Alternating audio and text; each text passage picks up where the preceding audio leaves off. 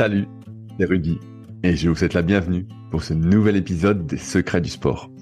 Le but de ce podcast est de vous partager ma passion du sport et notamment de découvrir les secrets d'entraînement des champions. Qui sont-ils et que font-ils pour performer au plus haut niveau?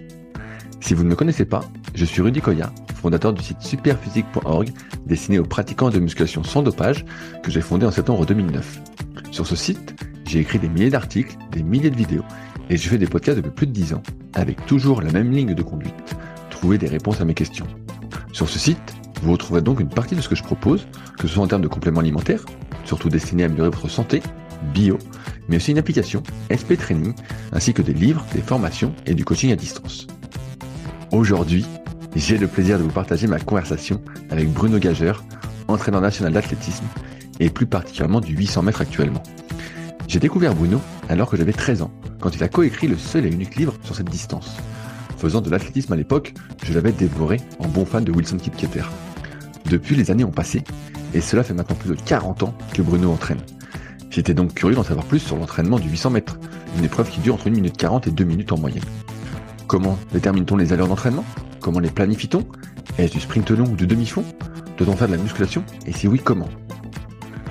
Avant d'attaquer, je tenais à remercier Joseph Sala, JSPerf sur Instagram, pour la mise en relation. Si vous cherchez un bon coach sur Narbonne et alentour, n'hésitez pas. Sur ce, je vous souhaite une bonne écoute.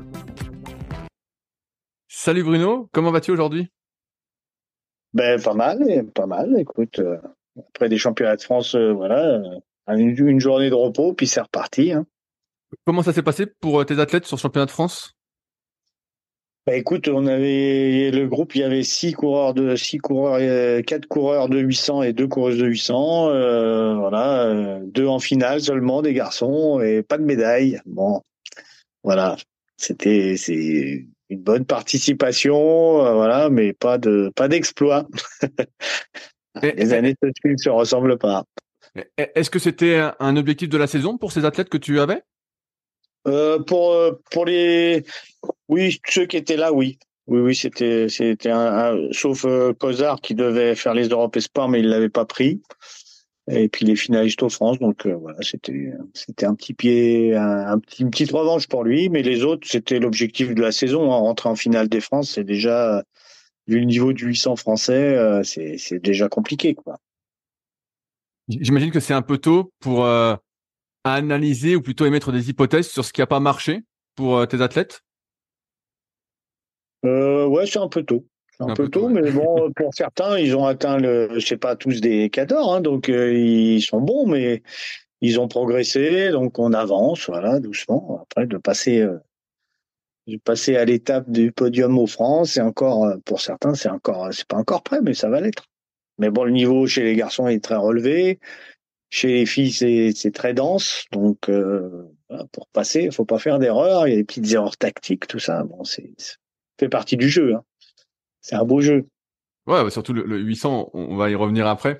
Euh, je voulais revenir un petit peu, un petit peu sur toi parce que j'ai pas trouvé euh, énormément d'informations euh, sur ton parcours. De ce que j'ai compris, toi, tu étais professeur à la base et tu as commencé à entraîner à Porte de Clignancourt, mais un peu toutes les disciplines, un peu comme pas, moi j'ai fait de l'athlète quand j'étais gamin. On avait l'entraîneur qui faisait un peu, euh, il nous faisait le saut longueur, il nous faisait euh, les haies, il nous faisait le demi-fond, le sprint. Toi, c'est comme ça que tu as commencé euh, à entraîner l'athlétisme? Bah oui, j'ai commencé comme ça. En fait, j'ai commencé très jeune parce que j'avais 20 ans, quoi. Donc parce que bah, le, club avait changé, les entraîneurs sont partis, il y avait plus personne. Et moi, j'étais en dog, euh, en dog 2 euh, de Staps. Et le président, qui était un peu euh, comme un second père pour moi, m'a demandé, bah écoute Bruno, est-ce que tu peux faire l'entraînement quoi? Je vais pas m'y remettre. C'était un vieux monsieur déjà.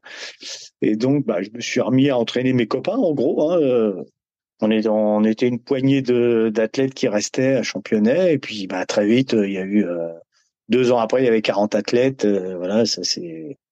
Ah, ça s'est vite rempli ça s'est vite rempli, mais je suis resté euh, pratiquement, euh, je vais dire jusqu'en 2000, euh, de, de, de 85, ça doit être 83. Euh, ouais, j'ai dû commencer à entraîner en 83 ou 84 dans ces eaux-là.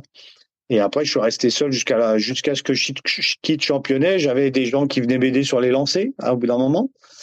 Et puis après, qui me menaient un coup de main à l'entraînement. Mais vraiment, j'étais le seul, euh, le seul coach pour tout, quoi. Alors bon, très vite, ça a été un club euh, de coureurs et quelques sauteurs. Voilà, j'ai eu des, des, des garçons euh, qui arrivaient là-bas dans ce quartier très doués, quoi. Donc, je me, je me mettais à une discipline, j'achetais le bouquin, je me mettais à la discipline.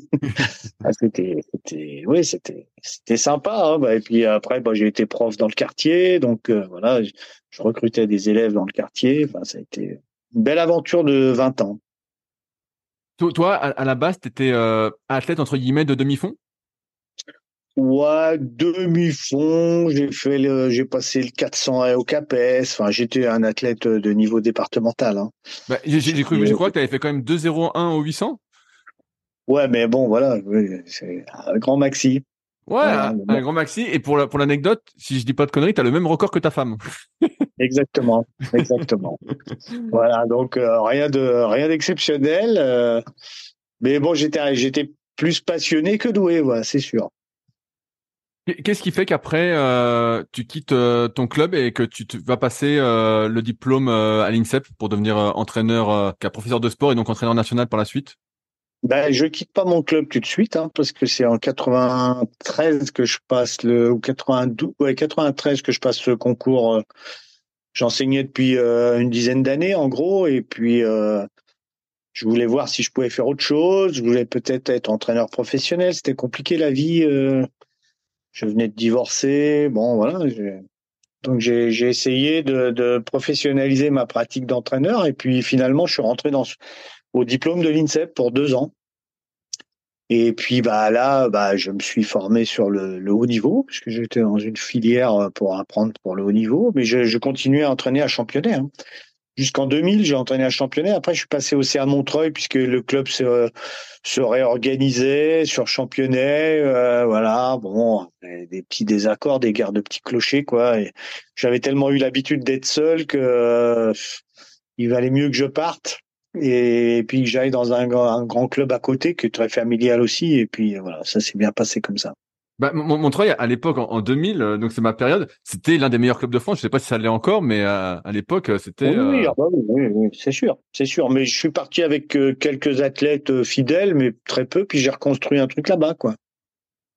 Est-ce qu'à ce moment, tu te spécialises dans le demi-fond ou tu restes encore Non, non, non. À Montreuil, j'ai une championne de France du 100 mètres. Espoir, j'ai un relais 4 x 100 que des filles. Et puis, euh, et puis à l'INSEP, euh, bah là arrive euh, à l'INSEP, j'ai du demi-fond à ce moment-là. Alors on me demande à l'INSEP de, de faire à mi-temps euh, le demi-fond parce que José Marajo avait quitté l'INSEP, Roger Mi aussi. Donc il y avait donc j'ai je, en 2000 j'entraîne Frédéric Quentin. Enfin et 2000 en 99 Frédéric Quentin avec Christine ma femme et puis en 2000, c'est Artemon Atujimana qui vient me demander aussi.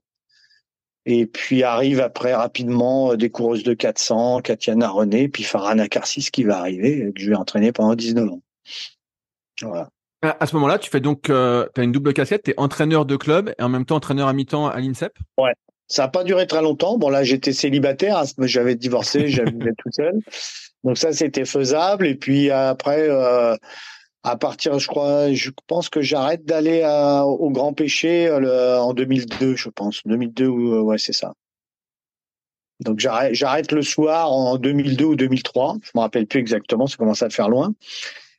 Et après, bah, je, je travaille qu'à l'INSEP, j'entraîne la journée. Quoi. En 2004, euh, il y a un accord entre l'INSEP et la fédération. Enfin, en 2002, il y a un accord entre l'INSEP et la fédération pour que je fasse à mi-temps le, le travail à la recherche où j'étais et, euh, et euh, d'entraîner sur le pôle à partir de 16 heures.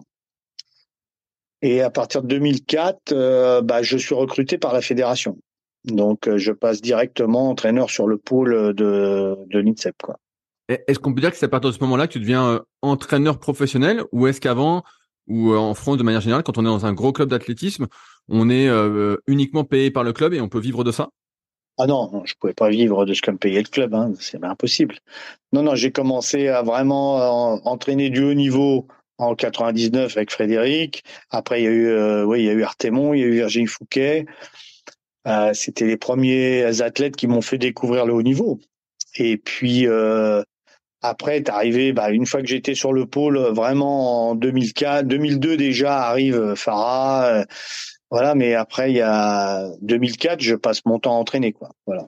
mais j'entraîne encore à l'époque euh, pendant très longtemps, jusqu'à l'année dernière en fait. Hein. même cette année, j'ai encore une sprinteuse, quoi. J'ai toujours fait sprint et demi-fond. Est-ce que c'est pas euh, de, ce que j'ai pu voir, en tout cas, dans tes euh, les diverses vidéos qu'on voit sur Internet, notamment la vidéo de l'INSEP en deux parties ou euh, une, récente vidéo de, de Ronald Lamotte. Euh, Est-ce que c'est pas compliqué d'avoir euh, des athlètes qui sont euh, sur des disciplines vraiment très différentes? Moi, de ce que je comprends, tu es très spécialisé 800, mais aussi 400, voilà, et peut-être 1500, vu que ça s'en rapproche un peu, on en reparlera ah oui, 400, j'ai été entraîneur national du 400 hein, pendant plusieurs années, hein, pendant 8 ans. et donc d'avoir des sprinteurs de, de 100 mètres, est-ce que c'est... Euh... Ah, j'ai pas eu de, vraiment de spécialiste du 100 mètres, j'ai eu... David Alert sur 200 mètres, hein, qui a fait tout le monde euh, avec moi. C'est un grand, grand souvenir. Mais euh, voilà, après, euh, voilà, c'était plutôt des coureurs de 200-400. J'ai eu beaucoup de 200-400 et 400 raies, parce qu'il y a eu aussi Aurélie Chaboudez et Farah Nakarsis sur 400 raies. Aujourd'hui, tu es toujours à l'INSEP? Parce que j'ai cru voir que tu étais à Montpellier. Non, non, c'est depuis juste après Rio, après les Jeux de Rio, je suis parti à Montpellier depuis, parce que là-bas, il y, a un pôle, c'est ça? Oui, il y avait un pôle. Bah, je voulais un peu changer. Ça faisait 20 ans que je travaillais à l'INSEP. Je voulais un peu changer euh, d'univers, un peu, tenter quelque chose, quoi, de, de, de, varier un peu. Et donc, je suis parti à, Jean-Yves Cochon devait partir à la retraite. Et puis, bah, il, il trouvait intéressant que je vienne pour euh, participer aux épreuves combinées donner un peu euh, mon expertise sur les combinés, enfin sur mes spécialités quoi, et puis ensuite euh, bah, monter aussi euh, autre chose sur Montpellier que les épreuves combinées.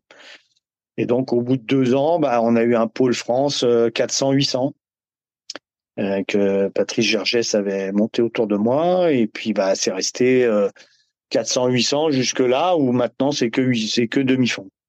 C'est que demi-fond. Et, et ça te, ben alors justement, je vais rentrer dans le du sujet le 800 mètres, est-ce que c'est un sprint long?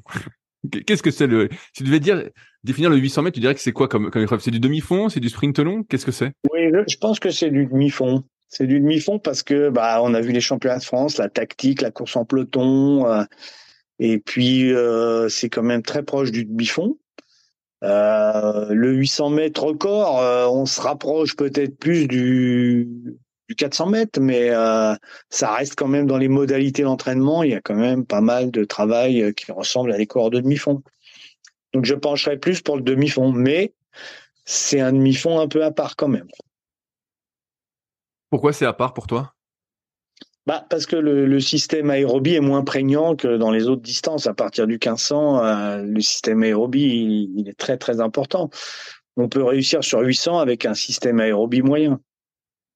De, de, ce que j'ai pu euh, voir dans le livre auquel tu as participé euh, sur le 800 mètres, comme, je te disais hier, c'était drôle parce que c'est, c'est je crois le tout premier livre d'athlétisme que j'ai acheté quand j'avais 13-14 euh, ans et que je me destinais entre guillemets aux, 800 mètres. j'ai cru comprendre que pour les hommes, sur des durées d'à peu près 1 minute 43, 1 minute 45, l'effort était à 60% aérobie et 35%, 40% anaérobie. Et par contre, pour les femmes, comme c'est plus long, on était plus proche d'un 50-50. Est-ce que ça, c'est toujours d'actualité pour toi, ces chiffres Oui, oui on a dû inverser. C'est 60% anaérobie ah, et 30% chez les hommes et 50-50 chez les femmes. Oui, je pense que c'est oui, ça ça évolue. La façon de courir change un peu avec les nouvelles pointes, mais euh, la structure stratégique du 800 évolue là. Mais euh, mais sinon, euh, je pense que ça reste valable quand même comme comme cadre pour l'entraînement, quoi. Quand tu dis que ça change avec les nouvelles chaussures, tu parles euh, de la semaine en carbone qui change un peu les, modalités de la course? Oui, bah avant c'était une course où on très proche du 400 où on partait assez vite et puis on perdait de la vitesse progressivement et inexorablement. Et là maintenant il y a, il y a des ralentissements et des réaccélérations dans le dernier 200 parce que les, les pointes aident beaucoup euh, dans la grande fatigue aussi, donc euh, ça modifie un peu la la structure de vitesse, l'évolution de la vitesse au cours du 800 mètres, quoi. Les ah courbes qu'il y avait à l'époque dans ce livre, elles, seraient, certainement un peu différentes maintenant. Ah bah, ah bah, c'est hyper intéressant parce que j'allais te lancer justement là-dessus.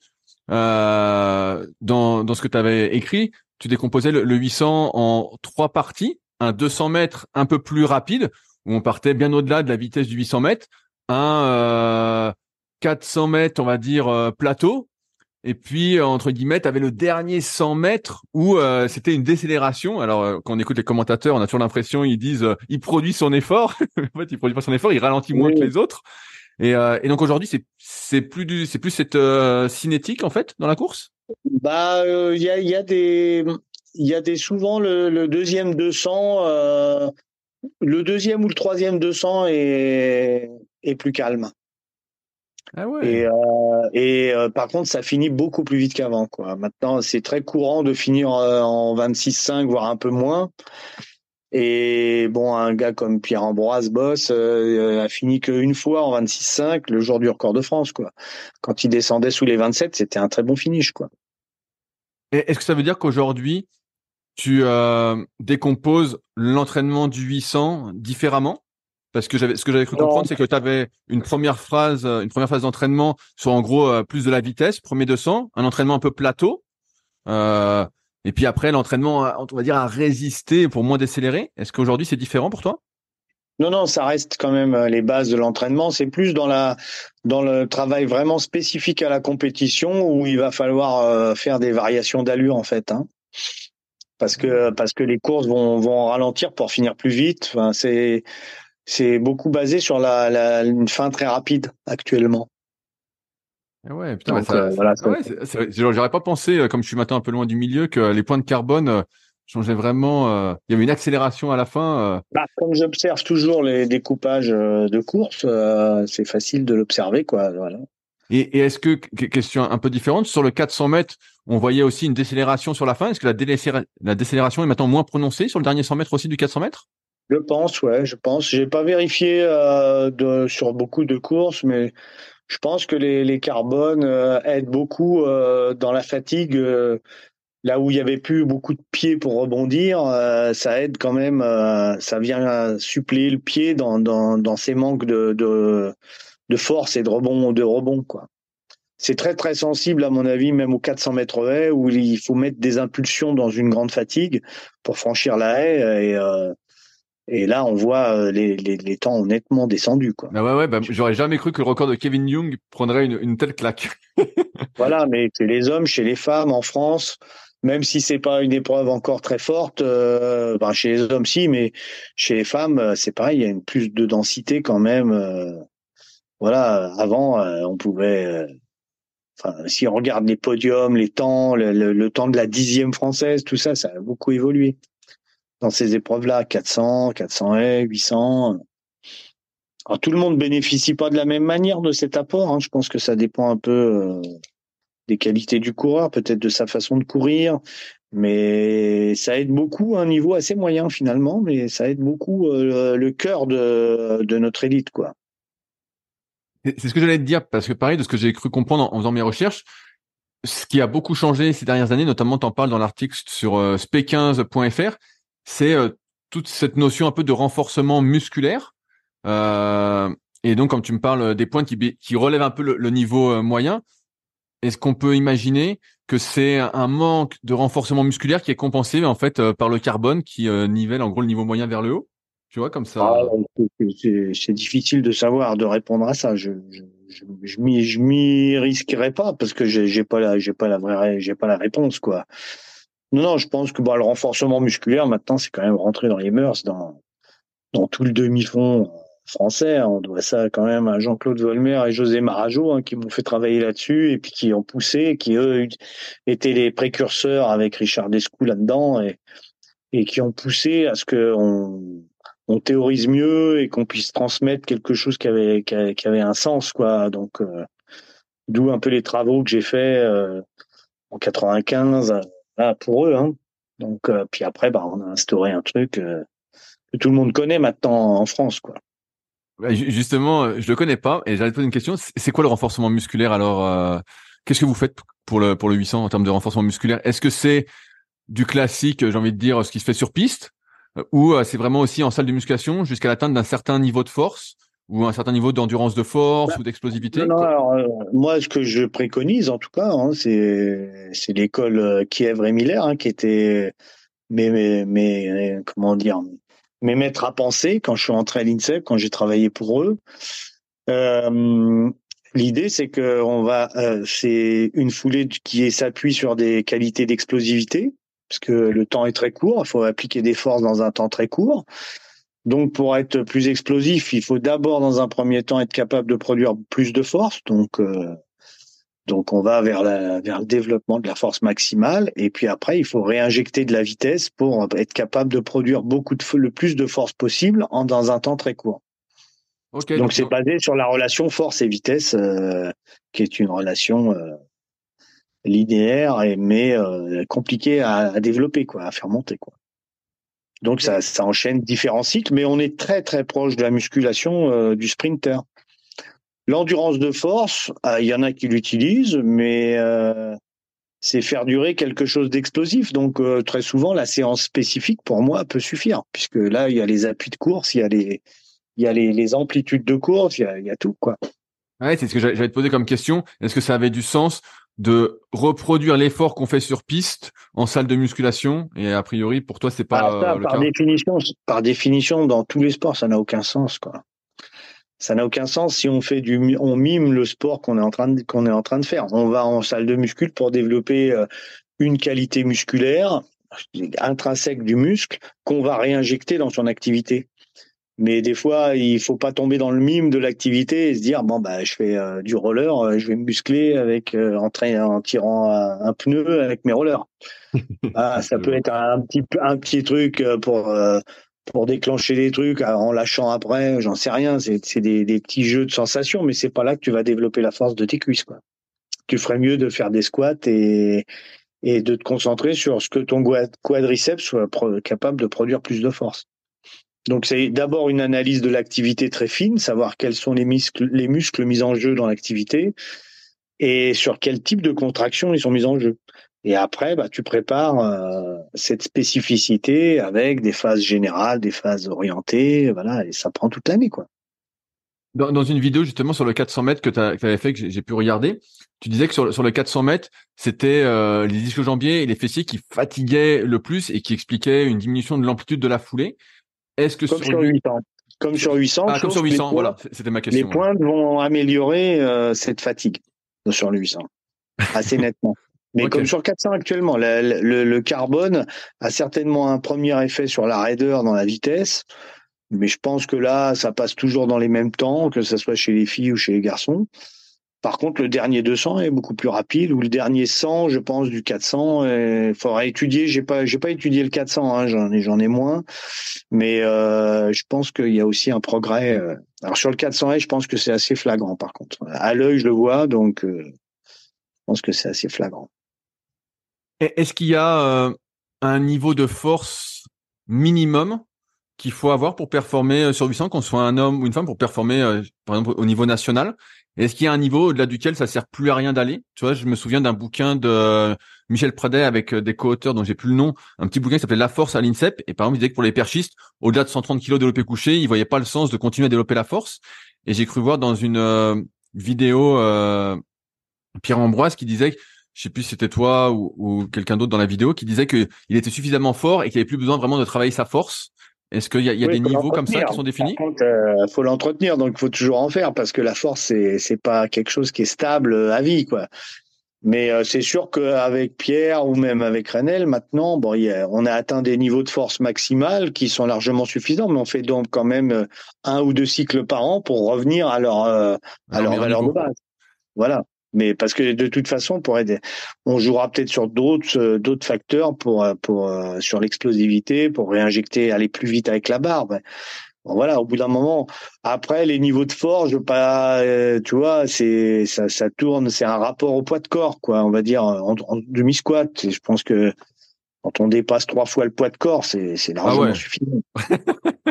ouais, ouais, je pense que c'est ouais, c'est déjà très élevé. C'est de la force maximale, hein. C'est comme les, ah c'est comme les sprinters. Les sprinters, c'est autour de trois fois et demi. Maintenant, il y en a même qui sont à quatre fois leur poids de corps. Mais voilà, c'est c'est pour donner un repère public. Après, bah, on travaille aussi au niveau de force, on fait des tests et puis on regarde à quel niveau de force faut travailler. Tout le monde n'est pas à ce niveau de force là. Hein. Ok, ouais, mais c'est intéressant. Euh, justement, tu parlais ensuite de, de transfert euh, sur de la sur de la vitesse, de la puissance. Est-ce que vous utilisez euh, l'ISO inertiel? Récemment, je me suis procuré euh, une poulie ISO inertielle et j'ai pas j'ai attaqué rapidement des tests. Est-ce que vous utilisez ça pour travailler justement euh, l'accélération? Sur le ISO inertiel, c'est le, le système yo-yo ou? C'est la marque K-Box par exemple. Est-ce que tu vois inertial? C'est plus plus tu tires et plus il y a de résistance et ensuite ça te ramène. Donc en fait, c'est une oui, oui, c'est ça. C'est le système, c'est ce qu'on appelle le système yo-yo, quoi. Plus tu accélères, plus il y aura un retour excentrique. Euh, exactement. On l'utilise à certaines périodes, dans certains cycles, euh, notamment de force, pour aller se faire un côté excentrique et développer un peu plus de force dans le muscle. Oui, mais c'est pas toute l'année. C'est c'est pas un système. Euh, voilà, j'ai aucun système qui reste toute l'année. La, la, base du travail, c'est souvent le concentrique quand même, et puis on va réinjecter de temps en temps de l'ISO, de temps en temps de l'ISO inertiel, voilà. Mais mais euh, c'est pas euh, j'ai pas c'est pas une machine qui va faire euh, le travail toute l'année loin de là. Non non mais c'était pour avoir un peu ton, ton retour sur le sujet parce que bah, vois pas grand monde qui en parle donc euh, Non mais après voilà on peut on peut si on l'a pas on peut s'en sortir. Enfin voilà c'est moi, j'y vais par curiosité, puis au Krebs, on a les moyens d'acquérir des nouvelles machines, donc on essaye, hein, comme les machines Kaiser AR qui sont pratiques pour des gens qui ont mal au dos. Enfin, il y a, tout un, après, il y a, il y a plein d'aménagements en fonction de l'athlète que tu as devant toi. Mais pour ça, il faut des moyens. Moi, j'ai de la chance d'être au Krebs de Montpellier où il y a une salle de muscu de premier plan. Quoi. Ouais, ouais, ben, j'avais déjà été. Je me souviens que le Krebs est hyper bien équipé. Euh, oui, puis ils sont à l'écoute. Euh, L'ANS a donné des nouveaux moyens, donc euh, on arrive à avoir un équipement euh, tip top. Quoi. Tout à l'heure, on parlait un peu de l'importance du pied, de la musculation du pied comment on muscle son pied pour euh, garder entre guillemets de la, de la force, euh, je sais pas de la résistance euh, sur le 800 mètres pour pas qu'on s'affaisse? Est-ce qu'il y a des exercices spécifiques qu'on fait? Ou ça se travaille entre bah. guillemets sur la piste non, sur la piste. Oui, sur la sur la piste. Bah déjà c'est la technique, c'est de la technique de course, avoir posé son pied au bon endroit. Enfin, même dans le demi-fond, il y a de la technique, il y a de la biomécanique pour être efficace, quoi. Donc, être économique et efficace. Donc, euh, c'est c'est pas si simple au niveau biomécanique de courir juste euh, dans le demi-fond court, en tout cas. Hein. Dans le demi-fond long, c'est c'est pareil. Hein. Le coût énergétique euh, à chaque appui, s'il y a trop de coût énergétique, euh, ça ça ira pas bien jusqu'au bout, quoi. Et ensuite, au niveau musculation, il n'y a pas une musculation du pied, quoi. Il y a une musculation de tout le segment, quoi. Hein. Le pied reflète ce qui se passe dans tout le segment, dans le, de, des segments du, inférieur du corps, quoi. Hein, toute la jambe, la cuisse, voilà, tout ça, c'est c'est en interaction. Hein, c'est pas euh, parce que j'ai un pied, euh, c'est le pied produit pas de la force à lui tout seul. C'est la coordination de tout cet ensemble qui va faire qu'on a l'impression, on dit l'expression euh, basique de dire il a du pied, mais oui, il, se propulse bien en fait. La course, c'est de l'autopropulsement. On, s'autopropulse, hein, des, des, petits sauts qui s'enchaînent. Hein, donc, il faut que pour le demi-fond, en plus, il faut que ces sauts soient plutôt rasants et euh, pour être économique et puis euh, ni trop long ni trop court. Quoi. Et, est-ce qu'il y a, euh, je pose une question un peu à la con, mais euh, une biomécanique parfaite du coureur de, de, demi-fond? Ah, Je veux dire, de d'aller chercher plus, ou, plus ou moins ah Kip ah bah, j'aime bien ça. Voilà, pour moi c'était une référence biomécanique d'économie de course, euh, un rapport poids puissance euh, extrêmement euh, extrêmement haut, capable de courir très vite, capable de courir longtemps aussi sûrement. Et il s'entraînait déjà avec Novak sur des méthodes très qui était un entraîneur d'épreuves combinées, il s'entraînait pas que sur en faisant des kilomètres quoi, Kip. Wilson Kipketer, naturalisé danois, là, qui avait le record du monde pendant euh, bien longtemps euh, sur 800 mètres. C'est ma génération aussi. Après, après, Pierrot, dans ses belles années, était aussi quand même euh, devenu pour moi, avec le, à force de travail, une belle foulée dans le monde du demi-fond court. Um, bien sûr, le Rudy aussi. Hein. Il n'y avait pas de Pierrot. Mais Pierrot avait réussi à développer quand même une mécanique très efficace quand tu dis une mécanique très efficace, ça veut dire que quand il court, il va pas monter beaucoup d'un point de vue vertical, mais il va vraiment être plus horizontal? Oui, oui, il glissait bien, il glissait bien vers l'avant, il appliquait de la force. Voilà, bon, Rudisha aussi, hein, c'était aussi euh, des gens qui, c'est pas des, c'est pas des coureurs sautillants déjà parce que c'est des gabarits, donc c'est des quand même des des athlètes qui pesaient, euh, Pierrot devait faire 70 kilos, donc euh, voilà, et puis Rudisha certainement presque 80. Hein. Tu peux pas, tu peux pas sautiller comme comme euh, Selassie quoi. Je, vois qu'on a les mêmes références. bah oui, forcément, mais bah, j'ai beaucoup étudié à cette époque-là, euh, ces coureurs-là, mais Guébré était très sautillant, mais il pesait à peine 50 kilos. Quoi. Donc de, mémoire, il faisait 53. 1m64, 53 kilos. Voilà, donc euh, bon, euh, c'est pas tout à fait les, mêmes, le même coût énergétique à chaque fois que tu, tu sautilles, quoi. Que un gars de 70 kilos.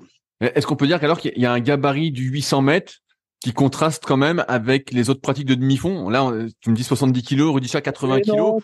on arrive à trouver quand même des, des, des poids plumes. Hein. Euh, voilà, ils sont plus, ils sont peut-être une autre façon de courir, mais bon, il, il ça reste quand même des gens puissants par rapport à leur poids de corps. Hein. Aman, qui était beaucoup plus petit et plus léger, euh, avait quand même euh, une foulée qui développait, qui était assez grande pour sa taille. Hein. Est-ce que pour performer au 800, mieux vaut être un, sprinter de base ou plutôt un, demi-fondeur de base? Ah, je pense que c'est quand même très dur de développer la vitesse euh, tardivement dans la carrière. C'est quand même très compliqué. Donc je pense que euh, une bonne école d'athlétique, athlétique avec euh, des capacités de vitesse, il sera plus simple, à mon avis, de rajouter euh, un secteur aérobie euh, efficace, surtout s'il est bon à la base, hein, comme il y a quand même euh, beaucoup de génétique hein, là-dedans. voilà, il suffira de, nettoyer les tuyaux et puis tout, tout ira bien, quoi. Je, te pose cette question parce que je me souviens, pareil, dans ta conférence d'une heure sur, le 400 mètres, tu parlais de Muriel Urtis que tu avais entraîné à un moment et tu disais qu'elle avait pas trop de système aérobie, donc elle, elle s'était plus mise au 400 pour, pour le relais. Et mm-hmm et elle avait du mal à développer entre guillemets cette aérobie tardivement. Euh, est-ce que malgré tout, c'est le Muriel, elle avait passé 30 ans et puis euh, voilà, c'était un sacré gabarit. Hein. Mais bon, maintenant, elle fait du trail, hein, donc. Euh... Ah, original. Ah non, mais elle avait pas l'habitude, quoi. Elle venait vraiment du sprint court, Muriel, donc. Euh, mais elle a réussi sur 400 avec un système aérobie très peu développé. Hein. J'ai essayé, hein, mais je pense que je je perdais plus de temps qu'autre chose. Quoi. Elle jouait sur ses qualités de vitesse. Euh, voilà, elle s'en est bien sortie. Puis elle, nous a ramené des médailles en relais. Hein. Ouais, en fait, c'était ma question. C'était comme on sait que la, vitesse, si tu la développes pas jeune et que t'as pas des qualités, c'est très difficile de développer par la suite. Est-ce que pour euh, l'aérobie, même si on parle de 400 et, de 800, euh, est-ce que ça peut se développer jusqu'à un âge un peu plus tardif? Tu vois, c'était ça un peu le sens. Ah, je pense. Oui, je pense pense sans problème. C'est pas, faut trouver la bonne la bonne méthode, hein, mais c'est pas toujours simple. Hein, ça se fait pas simplement avec du du footing. Ça dépend du gabarit, ça dépend euh, du, du de l'équipement génétique. Euh, voilà, ça dépend de beaucoup de choses. Mais faut faut se creuser la tête, c'est sûr, mais euh, on y arrive. On y arrive à, dans une certaine mesure. Hein. C'est pas, on développe pas ça de on, on, a quoi 20, même pas 20% de marge sur les qualités de VO2 max. Hein, donc, ah ouais. Et euh, alors je rentre un peu dans, le vif du sujet d'un point de vue euh, physiologique, vu que tu es avec une chercheuse et que tu euh, plus chercheur actuellement, mais tu as été chercheur. Est-ce que la VO2 max, la VMA sont reliées à la performance sur 800 Et si oui, dans quelle mesure? Bah, C'est très sûr. relié, oui, mais pas essentiel. Voilà, c'est ce que je dirais. Parce que ce qui est très important sur 800, c'est le système tampon, c'est-à-dire comment on va on va on va produire des ions H+ et comment on va capter euh, on va les les capter pour pas trop faire baisser le pH trop vite du du, du sang. Mais euh, donc ça c'est très lié au système aérobie semble-t-il. Enfin en tout cas un système aérobie très élevé. Hein. Et euh, voilà donc ça joue là-dessus, mais euh, voilà, on peut compenser avec une meilleure économie de course ou un facteur vitesse qui fait que le premier 200 vous coûte rien. Enfin, voilà, il y a, y, a, y a, quand même beaucoup de paramètres de la performance. Euh, la VO2 max en fait partie. Il faut quand même pour le 800, euh, développer sa VO2 max, mais pas besoin d'être un, d'être un, on n'est pas un coureur de 1500 ni de 5000. Il y a des coureurs de 1500 qui vont faire du 800, mais on en a un actuellement. Mais voilà, faut pas non plus s'entraîner comme un coureur de 5000. Voilà, voilà, c'était un peu ma question. C'est est-ce que si tu améliores ta VMA, tu progresses forcément euh, donc tu tiens sur 5-6 minutes? Non, non, pas, pas directement. Non, pas directement. Ça va t'aider à progresser dans d'autres dans d'autres domaines, quoi. Donc c'est à mon avis un progrès indirect, pas directement sur la performance. Mais, mais ça va t'aider à, à progresser dans d'autres domaines de l'entraînement qui ont un lien direct. Je le vois comme ça, moi. De, de, ce que j'ai cru comprendre, tu divises la saison en plusieurs périodes. Donc une période euh, de développement, donc euh, qui peut être euh, répétée en fonction du temps que tu as avant une compétition, des périodes spécifiques et puis la période compétitive. Mm-hmm. comment est-ce qu'il y a un ordre de priorité pour toi des secteurs du 800 mètres à développer? Donc si je dis pas de conneries, toi tu as divisé ça. Ce que j'ai, c'est vitesse spécifique, allure inférieure, allure supérieure. J'imagine qu'à ça on rajoute peut-être des footings ou voilà à basse intensité. Euh, comment tu organises un peu cette planification euh, sur l'année? Bah, Après, dans la. Comment dire Dans. Dans l'entraînement, il y a, plusieurs, euh, il y a plusieurs domaines hein, pour, comment dire, à entraîner. Il y a au moins 5, 5 6 grands domaines hein, à faire travailler, qui sont bah, la vitesse. Hein, on l'a dit, la vitesse pour le, comment dire, pour le, pour la première partie du 800 pour pouvoir passer euh, sur un 200 vite euh, tout en ayant une foulée de coureurs de demi-fond. Hein, ça, c'est aussi important. Euh, ensuite, on a bah, la capacité, enfin tout le travail anaérobie, hein, les séances anaérobie et le secteur aérobie, qui sont des grands des, grands secteurs. Donc il y a vitesse, aérobie, anaérobie, la force, l'explosivité, et puis il y a l'aspect mental aussi qui va être quelque chose d'important, quoi. Donc voilà, c'est pas. Il n'y a, pas, y a pas une solution, quoi, que je veux dire. Quand, tu dis aérobie, est-ce que. Euh, tu vois, parce qu'aérobie, si on parle, par exemple, vraiment euh, dans l'endurance, dans l'endurance, tout le monde va penser à de l'endurance fondamentale, de longue durée. Est-ce que ça a du oui, sens? il faut l'aérobie, ça va ça va produire de l'énergie. Dans la VO2, elle va être atteinte euh, au bout de on va atteindre sa VO2 max au bout de 300 mètres, je crois, de course, et puis elle va baisser euh, à partir du 650. Tu vois, donc euh, cette production d'énergie qui va arriver à VO2 max, elle compte. Elle compte dans l'énergie qui va permettre de courir sur 800. Elle compte, euh, et puis il y a le système tampon qui est dedans, qui va retarder la baisse du pH. Mais bon, après, voilà, la vitesse euh, va donner euh, de l'aisance pour le premier 200, donc on partira peut-être avec euh, quelque chose de mieux. Puis il y a les la vitesse terminale sur les courses tactiques qui est importante. Et puis il y a aussi ce qu'on, dont on a parlé tout à l'heure, hein, il y a le travail anaérobie, il faut savoir courir en acidose, hein, ça, la glycolyse fonctionne bien et produise beaucoup d'énergie. Et puis l'économie de course, il faut le meilleur rendement de la foulée pour retarder la fatigue aussi. C'est beaucoup de, de voilà explosivité pour la vitesse. On peut parler des fois de force en état de fatigue aussi, tu vois, mais c'est il y a beaucoup de paramètres. Moi, j'en compte cinq si j'enlève l'aspect mental qui est stratégique, qui est le sixième. Est-ce que tu as un ordre de développement euh, préféré dans la saison? Bah, Le travail à anaérobie va arriver un peu plus tard. et moi, je travaille deux fronts, le travail aérobie, euh, la vitesse et l'économie de course. Dans la période de développement, les trois, j'aborde les trois. La force, c'est toute l'année. Et le travail anaérobie va se greffer un peu plus tard, une fois que les choses sont, mieux posées dans l'économie et le travail aérobie. On va passer au travail anaérobie spécifique. Est-ce que mais j'entretiens toute l'année aussi le travail anaérobie. On fait des côtes qui sont un peu dures, voilà, des choses qui qui maintiennent un peu aussi le coureur dans la capacité à courir euh, en ayant mal aux jambes. J'ai vu que tu étais particulièrement fan des séances de côte parce que tu disais que c'était peu traumatisante et que justement il n'y avait pas de de courbatures ou euh, de séquelles dans les jours oui, il y a moins, bah, oui, il y a moins de lactate de produit parce que c'est le lactate est produit directement en fonction de la vitesse, donc il y a moins besoin de système tampon, donc on économise, on économise quand même euh, beaucoup le corps, alors que psychologiquement et même physiquement, on sent que c'est dur. Donc c'est rappeler toutes les semaines un cours de 8 ou de 400 que son épreuve, c'est une épreuve où on va, on va jusqu'à épuisement quasiment. Tu parlais aussi euh, dans cette conférence de euh, la technique de la casserole de lait. Alors qu'est-ce que c'est? Ah, Non, mais ça c'était pour euh, bien entraîner le système tampon. Il faut amener le système à jusqu'à un certain niveau de, travail et de vitesse pour pas tomber dans le travail anaérobie où on peut plus en revenir une fois qu'on est chargé et qu'on puisse plus décharger. Donc on charge un petit peu, on laisse des, des récup qui permettent de recommencer pour répéter, pour entraîner le système tampon à, à, travailler sur les lésions H+. Quoi. Donc ça veut dire que par exemple, tu ferais, euh, de ce que j'ai compris, des 100 mètres à vitesse euh, du plateau de course, du moins comme c'était auparavant, mais avec suffisamment de récup entre les 100 mètres pour ne pour euh, recycler entre guillemets le lactate quoi. Non, en fait, ça, ça, quand je fais les 100 mètres, c'est pour l'économie de course. D'accord.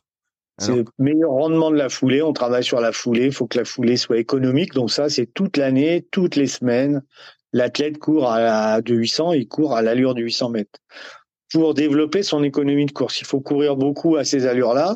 Donc on choisit des, des, distances et des récup qui permettent de pas se fatiguer et se concentrer que sur l'aspect technique. Après, sur des 100 mètres, ça évolue, hein, ça reste pas des 100 mètres, mais ça reste quelque chose où euh, on, va pas vers l'épuisement.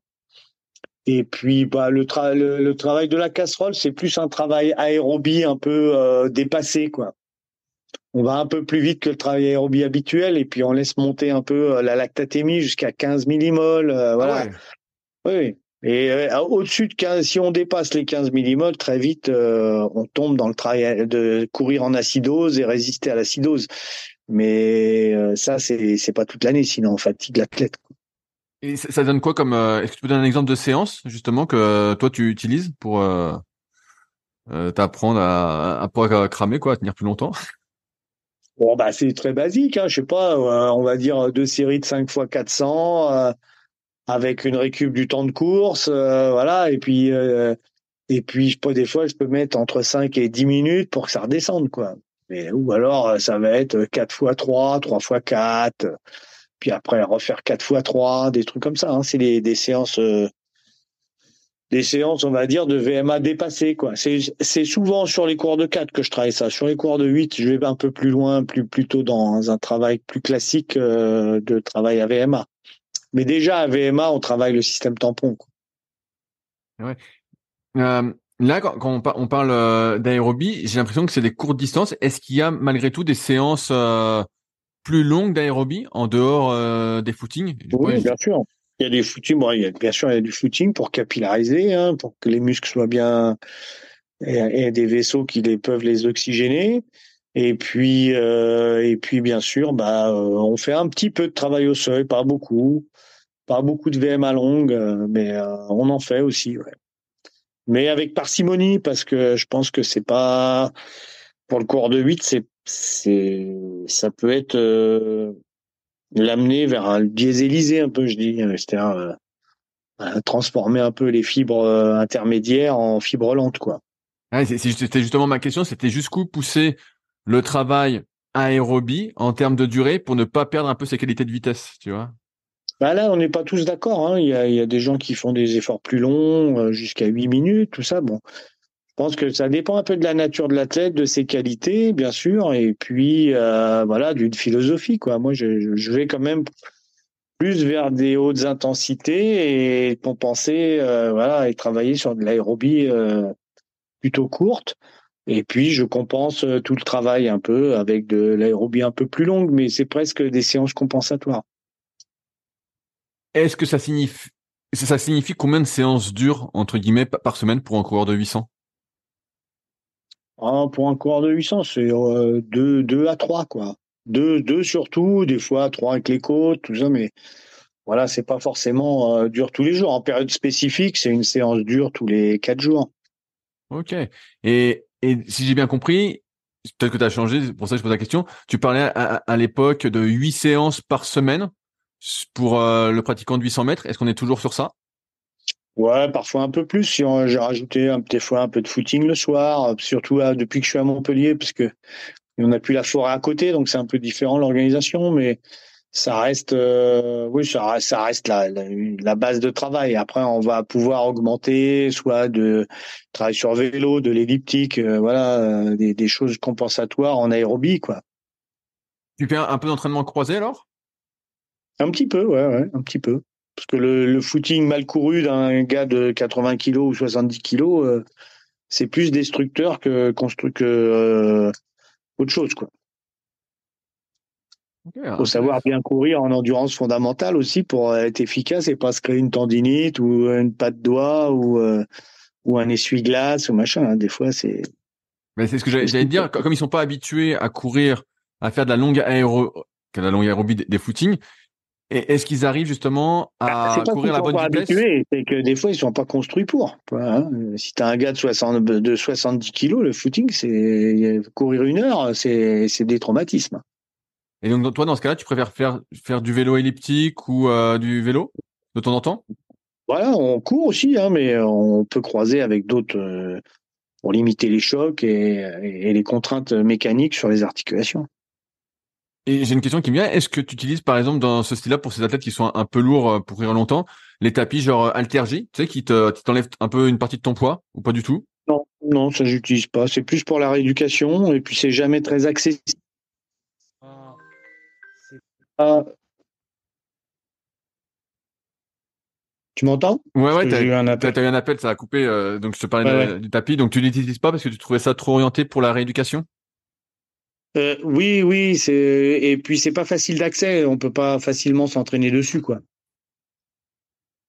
Euh, ta femme est, chercheuse et euh, dans la vidéo de l'INSEP qui était hyper intéressante, on, voit que elle utilise la prise de lactate, notamment pour mesurer les progrès des athlètes sur un cycle que vous aviez fait. Est-ce que c'est quelque chose justement que tu fais toujours, ce taux de lactate, pour déterminer l'intensité des séances, voir si tu as la bonne intensité de séance? En fait, on a fait ça de, nombreuses années pour savoir quel était l'impact des séances qu'on choisissait, enfin que je choisissais, quoi, dans certains secteurs, des allures 1500, des allures 800, des allures 400, pour bien caractériser les séances. Euh, maintenant, euh, j'y vais moins parce que c'est toujours des valeurs très élevées et puis très souvent les appareils sont saturés, quoi. C'est-à-dire que passer 20 millimoles, t'as pas beaucoup de précision, euh, donc les lactates, ça a un intérêt pour découvrir ce que tu fais à l'entraînement. Mais euh, une fois que tu le sais, euh, tu sais que l'athlète, il, il, en a produit beaucoup, point. Quoi, hein. Après, euh, après, voilà, c'est plus intéressant, je pense, pour les coureurs de long, pour aller voir, euh, pour pas aller trop vite, pour bien calibrer les allures de footing. Même chez moi, on le fait de temps en temps. Mais euh, voilà, c'est plus, c'est pas, c'est pas nouveau. Nous, on a fait ça à l'époque pour bien cerner ce qui ce qui marchait dans l'entraînement. Et puis là la vidéo c'était aussi sur euh, sur une analyse euh, d'évolution des, des hautes lactatémies. Mais on avait d'autres appareils à ce moment-là pour étudier ça. C'est pas c'est pas avec le lactate pro qu'on fonctionnait quoi. Est-ce que tu as fait des tests pas très bien hein. et tu m'entends là? Ouais mais je sais pas depuis le coup de fil là j'ai perdu du son. Ok, eh ben j'ai rien changé, donc j'espère que ça va. Je, vais parler un peu plus fort. Euh, est-ce que tu utilises d'autres données, euh, d'autres data que le lactate? Est-ce que ou est-ce que tu en as utilisé pour justement suivre les effets de l'entraînement? Oui, beaucoup, beaucoup de mesures, euh, notamment pendant des années à l'INSEP avec l'OptoJump pour aller calibrer des foulées, trouver la, la foulée la plus la plus économique et la plus efficace possible. J'ai beaucoup utilisé ça. Bon, des, des tests de force sur les des, relations force-vitesse, j'en ai fait pas mal aussi. Là, on utilise euh, des des méthodes un peu avec des trucs embarqués maintenant, des accéléromètres embarqués pour essayer de voir euh, les vitesses angulaires et les amplitudes articulaires de, de, la foulée. Je suis toujours curieux de toutes ces choses-là. Après, voilà, c'est pas c'est ce sont des renseignements et qui me qui m'aident à faire des choix ou à évoluer hein, parce que bon euh, l'entraînement c'est jamais figé sinon on s'enterre hein, donc euh, voilà c'est trouver d'autres pistes pour euh, encore être produire de, le meilleur entraînement possible quoi. Et s'il y a quelque chose qui t'a particulièrement aidé et remis en question et fait changer ta manière d'entraîner dans toutes ces choses que tu as testées? Bah, l'opto-jump a quand même beaucoup ouvert l'esprit sur euh, l'aspect mécanique euh, et économie de course euh, du 800 mètres et du 400 mètres. Je pense que c'était une découverte associée avec le travail en musculation qu'on faisait avec Kiev et Miller, qui était vraiment, qui m'a conduit vraiment à voir aussi pas que la physio, quoi. Voilà. Parce que quand même le demi-fond avant c'était essentiellement de la physio. Euh, je pense que ça ouvre des portes vers la biomécanique dans le demi-fond. est-ce que Mais bon, euh, voilà, les lactates m'ont permis aussi de me rendre compte que certaines séances avaient un impact beaucoup plus lourd que d'autres. On a fait des études sur les côtes aussi. Euh, on s'est rendu compte que voilà, le temps d'application des forces était plus long, donc ce qui amenait l'athlète à avoir des souffrances musculaires, mais que les taux de lactate étaient liés directement à la vitesse de course. Donc, comme on court moins vite, on en produit moins. Quoi. Est-ce que euh, tu fais porter un, cardio-fréquence mètre à tes athlètes pour voir leur fréquence cardiaque ou ça, euh, pas du tout? Bon, j'ai essayé il y a une trentaine d'années. Ça arrêtait pas de sonner. C'était à l'époque, on mettait des zones et tout. Et puis, je me suis rendu compte que c'était très variable en fonction de la météo, euh, de s'il avait bien dormi, donc s'il a, si, si ça, si ça, s'il sortait de table. Donc, finalement, j'ai jamais, j'ai pu, je suis toujours resté sur des, des, des, contrôles de vitesse plus que de fréquence cardiaque qui qui qui m'amenaient euh, des fois sur des fausses pistes à mon goût en tout cas. Hein. Mais je comprends que des gens travaillent avec, hein, mais moi j'ai j'ai jamais euh, j'ai jamais avancé dans dans dans ce côté-là de la fréquence cardiaque. Ça m'a jamais intéressé. Le HRV c'est pareil, ça m'intéresse pas parce que je trouve que c'est allant c'est enfin voilà c'est j'ai lu beaucoup de choses sur le HRV et c'est très partagé les opinions dessus. Donc euh, voilà. Et, ça et j'étais pas surpris parce que dès qu'on se base sur les fréquences cardiaques c'est compliqué. Il y a beaucoup d'interférences de de la vie de la vie autour justement je voulais parler un peu de, ta manière euh, d'entraîner de, coacher. Euh, de ce que j'ai pu comprendre pour toi ce qui compte c'est euh, beaucoup l'accumulation des séances. On voit dans une vidéo récente de Ronel Lamotte, je sais plus, je crois, elle fait un 300 mètres, et euh, et toi, tu t'en fous un peu du temps qu'elle fait, entre guillemets. Et elle est hyper intéressée par le temps qu'elle fait, qu'est-ce qu'elle a fait il y a trois semaines ou quatre semaines, j'ai plus exactement la, durée en tête. Euh, est-ce que effectivement, tu prends pas de notes de ce que font les athlètes? Et que tu mises vraiment sur une accumulation euh, des séances. Ce qui compte pour toi, c'est plus, je vais dire, euh, l'implication dans la séance, l'intention dans la séance, plutôt que forcément le, temps.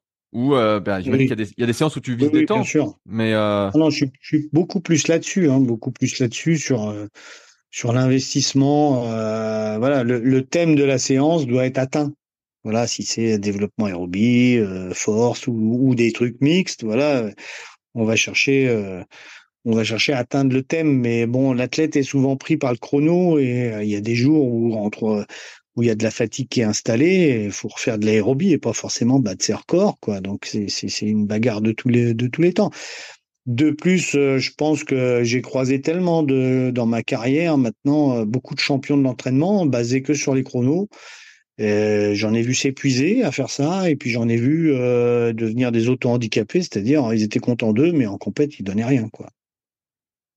Donc c'est aussi une façon de se dire euh, c'est tout ça c'est bien, on se prépare, c'est que de l'entraînement. Ce qui compte c'est la compétition de dimanche quand le coup de feu sera donné quoi. C'est pas à l'entraînement avec toi avec le coach et derrière un vélo euh, hyper caréné qu'on va faire euh, qu'on va gagner des médailles quoi. Est-ce que ça, veut dire, de ce que je comprends, que tu peux ajuster le planning d'un athlète si tu vois qu'il est pas en forme pour changer la séance et dire bah aujourd'hui c'était ça qui était prévu mais t'es pas en forme et tu fais autre chose? Je change pas souvent le, le j'adapte le contenu, je change pas le thème de la séance ou voilà, je vais adapter sur les récup, sur le volume total ou machin quand l'athlète est fatigué, mais mais euh, c'est il faut savoir s'entraîner aussi quand on est fatigué, ça fait partie du jeu. Hein. On est bien obligé d'aller. Euh, l'entraînement, ça crée des progrès et de la fatigue. Hein. L'affûtage va permettre d'enlever la fatigue et de maintenir l'entraînement. Mais quand on est en période de développement de l'entraînement, il y a forcément de la fatigue qui s'accumule. Donc, on, à moi de la réguler de, manière hebdomadaire pour qu'elle soit, qu'elle, repasse à un niveau convenable, permanent. Mais c'est juste à la fin de l'entraînement, de les périodes d'entraînement, où je vais laisser beaucoup de repos que la fatigue complète va s'en aller. Et là, tu regagnes 2 à 3% sur ta performance. Est-ce que, tu vois, tu me dis que tu n'avais pas d'indicateur, donc par exemple d'HRV, c'est vrai que c'est assez à débat. Est-ce que c'est vraiment sur, euh, ça fait plus de 30 ans que tu entraînes, 40 ans? Ça fait 40 ans que tu entraînes. Ouais, pas loin. Le, temps passe vite. Et est-ce que, outre l'expérience, le fait que tu vois, que tu es habitué à être avec des athlètes, il y a, y a, quand même des indicateurs qui te permettent, est-ce que tu fais remplir par exemple un questionnaire, comme c'est la mode en ce moment, euh, de wellness, pour savoir comment ils ont dormi, comment ils se sentent, tout ça? Ou tu fais vraiment, comme tu as des petits groupes d'entraînement, tu discutes euh, tel quel? Ah, Je discute beaucoup. Hein. Moi, je, je pense que 50% de mon métier, c'est de gérer de l'humain. Hein. C'est pas que faire des plans et de la physio. Hein. Donc, euh, j'ai développé quand même depuis le temps des une capacité à discuter avec mes athlètes et à savoir s'ils sont bien ou pas bien. Hein. Puis des fois, je fais les mêmes. Je sais qu'ils sont pas bien, mais je veux aller un peu plus loin dans l'entraînement, les pousser un peu plus. Bon, ça fait partie euh, du jeu, quoi. C'est un travail euh, très humain et très important tu vois, mais euh, je pense que surtout c'est les, rapports humains qu'il faut développer. Après tout tout ce qui est euh, questionnaire, hein, je, suis passé par là, j'ai fait des essais, etc. Bon, des fois ça ça trans. Je trouvais que même des fois il y a des athlètes qui me parlaient à travers le questionnaire, donc je disais c'est dommage si ça va pas bien, tu viens m'en parler, mais t'es pas obligé de me mettre dans le questionnaire que l'analyseur m'a dit que tu allais te pendre cette semaine, quoi. Qu'est-ce qu'il faut faire alors? Voilà, des fois c'était euh, que sur le plan humain, le, c'était pas bon. Donc il fallait que je me reprenne, il fallait que j'ouvre les yeux sur comment ça se passait, quoi.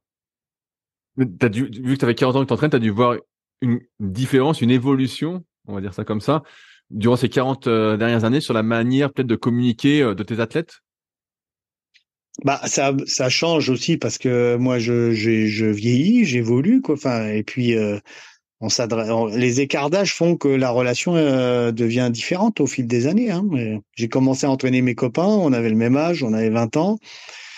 Euh, maintenant, ils sont, ils sont bien plus jeunes que mes enfants, hein, les athlètes. Donc, euh, voilà, donc tu vois, les rapports évoluent. C'est une autre façon de communiquer, mais bon, je reste, j'essaye en tout cas de rester ouvert et sans être à la page. Hein. J'ai mes, mes 60 ans sonnés, 61 même voilà, je vais pas, je vais pas m'amuser à faire le John. Hein, euh, voilà, ils savent qu'ils peuvent compter sur moi, et voilà, qu'ils ont un adulte de même assez âgé maintenant euh, qui est là et qui peut les écouter, discuter avec eux, partager les choses.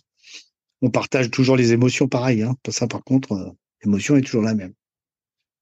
Tout à l'heure, tu parlais d'affûtage. C'est quelque chose que tu utilises avant les échéances importantes pour tes athlètes? Et si ouais, bien sûr. comment tu utilises ça? Est-ce que tu fais comme on a pu voir avec les travaux de Mujica, euh, une réduction du volume, mais pas une réduction de l'intensité? Bah exactement. Hein, Mujica m'a beaucoup appris, inspiré. Je l'ai rencontré à l'INSEP à l'époque à ses débuts, et puis euh, voilà, j'ai toujours suivi. J'ai même fait des résumés pour les entraîneurs à la fédération là, quand j'étais un peu responsable de la recherche euh, de loin, enfin conseiller auprès des entraîneurs. On avait fait une lettre des entraîneurs dessus. C'est moi, je trouve que c'est la meilleure solution, quoi. Et il a très bien expliqué justement cette histoire de fatigue qui se doit partir et qu'on on maintient que du spécifique. Quoi. Ça veut dire à que petite dose. C'est vraiment, euh, pour moi, c'est un grand progrès dans le sport. Euh. Alors c'est c'est pas que musical le tapering, mais mais bon, il, en tout cas pour nous français, il nous l'a traduit et c'était bien. Comment tu, tu, le mets en place, toi? Est-ce que de ce que tu as remarqué de ton expérience, est-ce qu'une semaine suffit ou il te faut plus? Sur la clé, euh, je trouve qu'une semaine suffit. Ouais. Une semaine suffit, pas plus. Mais je sais que chez les nageurs, ça peut être deux à trois semaines pour euh, dans ce que présentait Mujica à l'époque. Je sais pas où ils, sont, où ils en sont maintenant, mais euh, nous, en une semaine, je pense que ça suffit. Mais bon, c'est des fois, ça fait déjà voilà, la dernière grosse séance, elle est à dix jours avant, quoi. Et puis après, bah c'est, on est dans l'affûtage pur. Quoi. Disons dix jours. Pour un grand championnat, c'est dix jours. Quoi. Il y a une question tout à l'heure que j'ai oublié de te poser. Euh, sur tes différentes euh, séances, comment tu détermines l'allure que l'athlète doit tenir? Est-ce que tu te bases sur le record qu'il a ou sur la performance qu'il veut faire, tu vois? Qu'est-ce que tu choisis? Moi, je me base sur la, la performance qu'il veut faire et même un peu plus. Ok, donc il va un peu plus. Tu essayes de le faire aller un peu plus vite alors quand il y a des séances avec une allure recherchée alors. Voilà. Et au bout d'un moment, ça devient. Euh, j'ai eu des, des, belles réussites, pas toujours, mais j'ai eu aussi des échecs, bien sûr. Mais j'ai eu des belles réussites sur euh, des allures qu'on avait fixées et puis qui sont devenues l'allure de compète un jour. Est-ce que ça a du sens pour toi, en fonction des athlètes, de d'avoir une saison par exemple où tu vas chercher à faire progresser sur le 400 mètres et pour d'autres sur le 1500 pour revenir ensuite sur le 800 où c'est quand même trop éloigné? Et que les progrès vont pas se répercuter de manière indirecte après quand on va repasser au 800 Excuse-moi, j'ai été gêné encore par un appel. Si tu peux me redonner la question. Je te, fais la question. Est-ce que ça a du sens pour toi, de, en fonction des athlètes et euh, de leur force, de dire par exemple sur une saison, euh, on va s'entraîner sur le 400 mètres pour que tu progresses au 400 mètres pour après que ça se répercute sur le 800 mètres, donc améliorer entre guillemets leur, vitesse euh, pour le 800, et à l'inverse pour certains autres athlètes, de la faire progresser plus en aérobie sur le 1500 pour revenir ensuite sur le 800, ou plus on sait, moi ça me paraît pas très éloigné, mais j'ai pas ton expérience. Euh, ça a pas trop de sens pour toi, ça?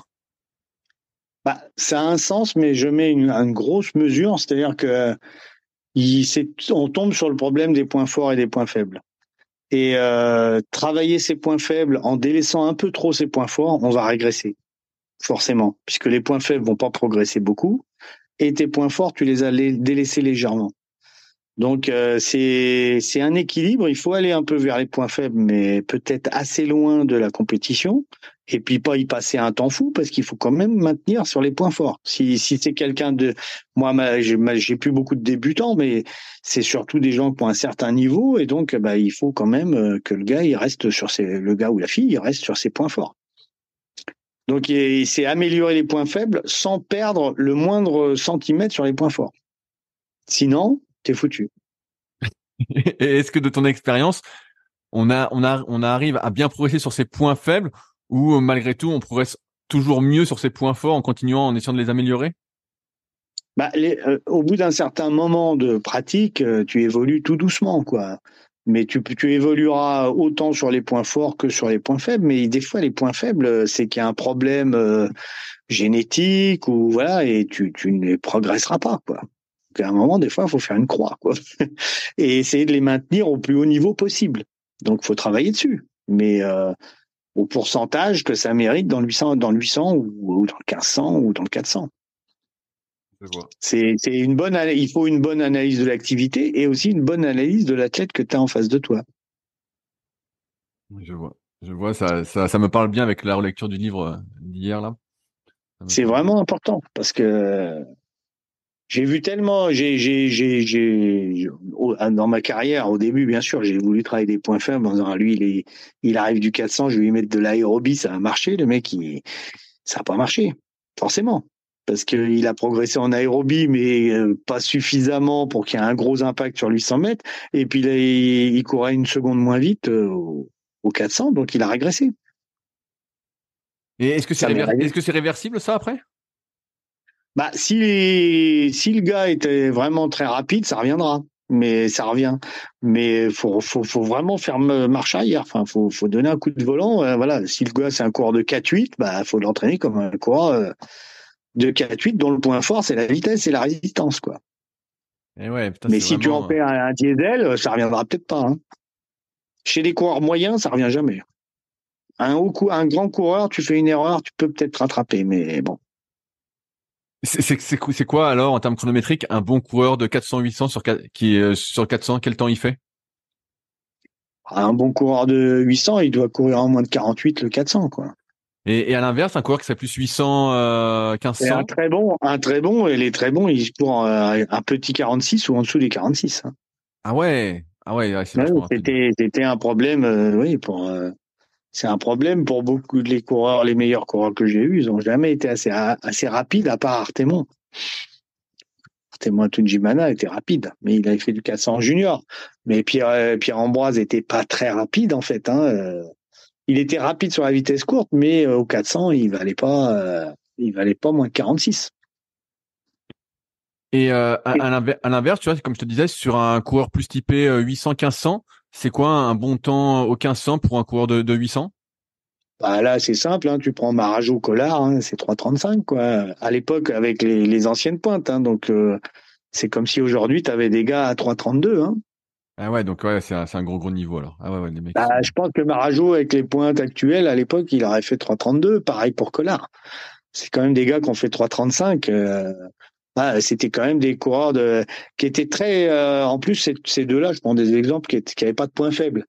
Ouais, je pense qu'au 400, ils étaient aussi, euh, ils valaient des bonnes paires sur 400, mais ils ont fait, ils ont fait, ils ont fait plus de, ils ont fait des compètes sur 1500 alors qu'ils en ont jamais vraiment fait sur 400. Eh bah, c'est pas mal. J'arrive euh, au, bout de mes questions. Bruno, tu as éclairé pas mal de zones d'ombre que j'avais euh, par rapport à tout ce que j'avais pu voir. Euh, Est-ce que toi, il y, a des sujets qu'on n'a pas abordés que tu souhaitais euh, aborder sur le 800 et sur ton expérience?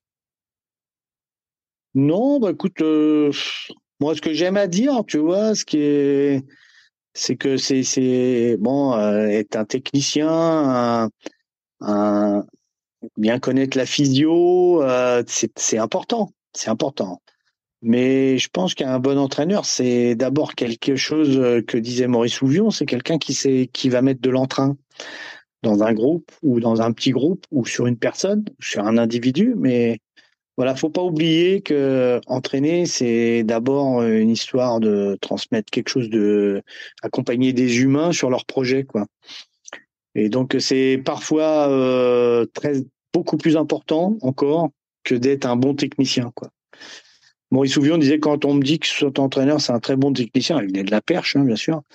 Il disait ça m'inquiète, ça m'inquiète, c'est pas vrai.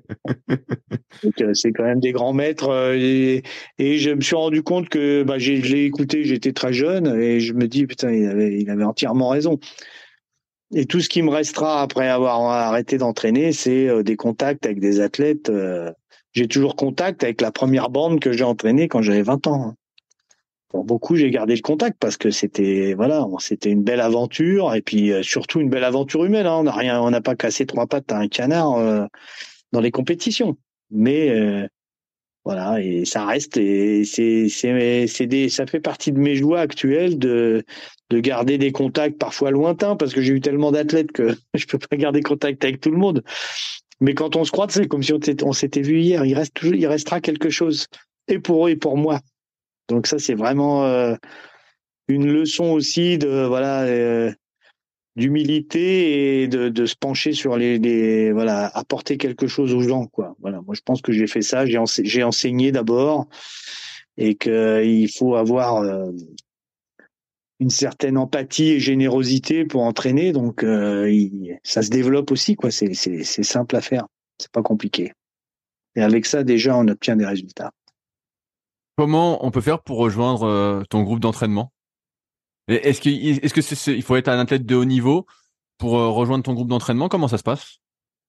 Bah maintenant, euh, depuis quelques années, c'est c'est tu sais, c'est les listes de haut niveau. je travaille sur le pôle France de Montpellier, donc euh, j'ai le droit à quelques partenaires d'entraînement avec les bons athlètes que j'ai. Et puis voilà, donc les groupes sont forcément restreints maintenant par le choix fédéral. Hein. J'aurais plus 40 athlètes comme bon déjà j'aurais plus l'énergie de gérer ça, mais mais euh, j'aurais plus 40 athlètes comme j'ai pu avoir à mes débuts. Mais euh, voilà, maintenant, bah, c'est un peu euh, ouais, essayer de construire un groupe qui va produire de la performance euh, au Jeu de Paris, donc notamment autour de René de la Mode, bien sûr. Mais voilà, j'essaye de monter quelque chose qui tient la route et qui va produire, voilà, qui sur le plan humain va va, va faire l'affaire, quoi. Ouais, je me pose la question parce qu'il y a des gens qui nous écoutent, euh, qui sont peut-être euh, niveau euh, national, qui cherchent un groupe et par rapport à tout ce que tu as expliqué, ça leur parle. Mais c'est pas, oui, mais c'est pas extensible. Par contre, j'essaie de, de, transmettre des choses à, beaucoup de jeunes coachs que, qui ont du talent et qui ont envie. voilà, je les, je les aide volontiers à, à, à éclairer le chemin devant eux, quoi. Mais voilà, Là, j'en suis plus là, maintenant dans ma carrière aussi à une phase de transmission euh, parce que bah oui, elle est, je vais pas, je vais pas continuer encore dix ans à entraîner quoi. Bah, bah super. Bah, bah, écoute, euh, merci Bruno de ton temps et, de tes réponses. C'était euh, très très intéressant pour moi et j'espère que ceux qui nous écouteront trouveront ça aussi intéressant. Peut-être, on verra bien. Puis peu importe, hein, de toute façon. voilà j'ai dit, ce que tu me demandais, voilà. ouais, ouais, Je, je, cache rien depuis de nombreuses années, euh, ça sert à rien. Hein, c'est c'est pas, je, je, porte pas un dossard, donc euh, voilà, j'ai déjà j'ai du mal à penser que que je devrais m'adresser qu'à des Français et que voilà, faut compter les médailles. Alors t'imagines euh, s'il fallait en plus que je cache pour avoir euh, avoir une petite réussite dans certains domaines tout seul dans mon coin, voilà, il faut casser ça quoi aussi, hein, mais bon. Ouais, c'est pas évident, c'est pas évident. J'ai envie de croire qu'il n'y a, pas vraiment de secret en fait. Euh, j'appelle le podcast les secrets du sport, mais il n'y a pas vraiment de secret. C'est plus comment chacun organise son, puzzle en fait. Comment chacun organise ça. C'est de la cuisine, tu vois. C'est comme si chacun préparait une soupe, quoi. Tu vois, et que bah on va mettre des ingrédients qu'on sent. Bon, il y a des bases. Hein. Faut connaître un peu la chimie euh, des, des aliments pour pas euh, faire un truc imbouffable.